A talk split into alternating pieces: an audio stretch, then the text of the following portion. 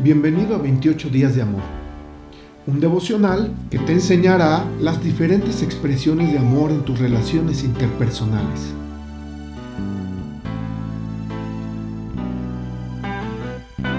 Día 3. ¿Estás listo para aprender algo acerca del amor?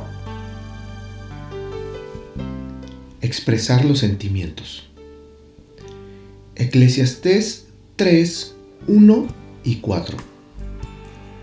Hay un tiempo para todo, un tiempo para cada actividad bajo el cielo. Tiempo para llorar y tiempo para reír. Tiempo para estar triste y tiempo para bailar. Algunas personas se preguntan por qué habrían de compartir sus sentimientos con su cónyuge o con sus hijos. La verdad es que si tú no compartes abiertamente tus sentimientos, es probable que de todos modos se evidencien en tu comportamiento. Pero tu cónyuge tus amigos o tus familiares no entenderán por qué tú te comportas de esa manera. Entonces es cuando llega la pregunta proverbial, ¿pasa algo?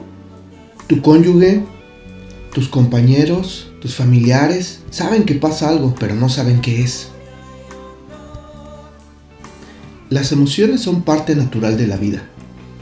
El rey Salomón escribió en Eclesiastés que hay un tiempo para todo, incluso para la alegría y la tristeza, para el duelo y la celebración. Todos los sentimientos tienen un lugar en nuestra vida y comunican mucho acerca de nosotros. La mayoría de nuestras emociones está ligada a alguna experiencia que tuvimos en el pasado o con algo que estamos experimentando ahora. La próxima vez que sientas desilusión, pregúntate, ¿qué provocó mi desilusión?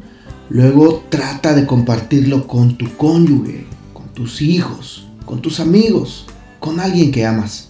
Revelar tus emociones te permite a ti, a tu pareja y a todos los que te rodean saber lo que está ocurriendo dentro de ti, lo que sientes y por qué lo sientes. Por ejemplo, podrías decir, Estoy enojado conmigo mismo por haber llegado tarde a casa y no haber tenido nuestra noche familiar.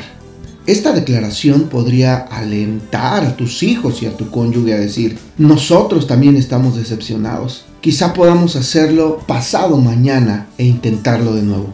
Dar a conocer tus emociones crea una atmósfera de intimidad y confianza. Oremos.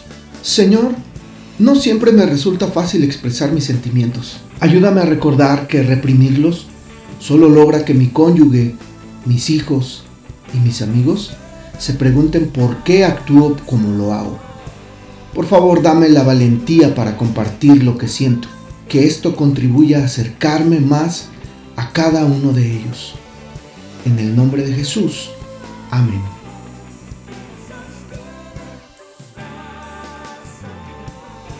Esta reflexión ha sido tomada y adaptada de los lenguajes del amor por Gary Chapman.